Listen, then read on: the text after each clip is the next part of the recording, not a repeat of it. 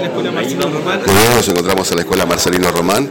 Aquí eh, se van a estar eh, anunciando algunas ampliaciones con el, junto al gobernador, junto al intendente, y lo escuchamos al gobernador, eh, en este caso, en este viernes. Muy buenos días, hoy estamos con el intendente Val en la escuela del Bicentenario, donde se está llamando a licitación para la construcción de un edificio nuevo que va a ser utilizado por la escuela secundaria.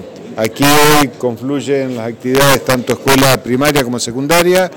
Entre las dos escuelas tienen una matrícula aproximada de 700 alumnos y esto va a posibilitar que se puedan dar clases con comodidad, pero también aumentar la matrícula, porque en este caso, al estar eh, colmada ya la capacidad escolar, hace que no puedan eh, admitirse nuevos alumnos y alumnas con esta obra va a beneficiar una amplia zona muy populosa de la ciudad, lo conversábamos recién con el intendente, y esto obviamente mejora la calidad educativa de nuestros chicos y chicas en la ciudad de Paraná. Es algo que venimos haciendo en todo el territorio de la provincia, dotando de infraestructura escolar para acompañar un proceso de contenidos curriculares que se dictan para alcanzar la excelencia en calidad educativa. Y por otro lado también vamos a estar firmando con el Intendente Val una ampliación para la avenida Sani, que significa extender en varios metros más una avenida que es realmente muy importante y que el intendente la ha definido como una obra estratégica para la ciudad de Paraná.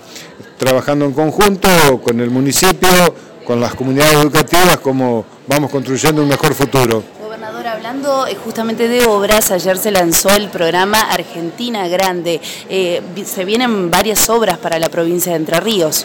Sí, hay eh, una ayuda en obras sustancial del gobierno nacional, cosa que no ocurría con anterioridad. Teníamos que financiar todas las obras públicas con fondos provinciales.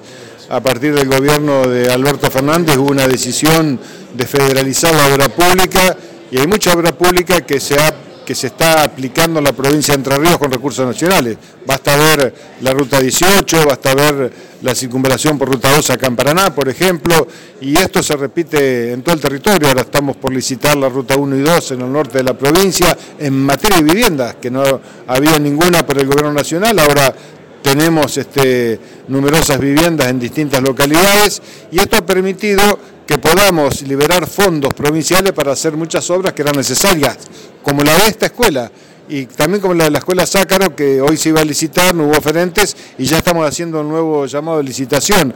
Esto genera, la verdad, un trabajo en conjunto con el Gobierno Nacional, con el Gobierno Provincial y los municipios, que también aportan su cuota aparte para poder llegar con soluciones y infraestructura que mejoran la calidad de vida.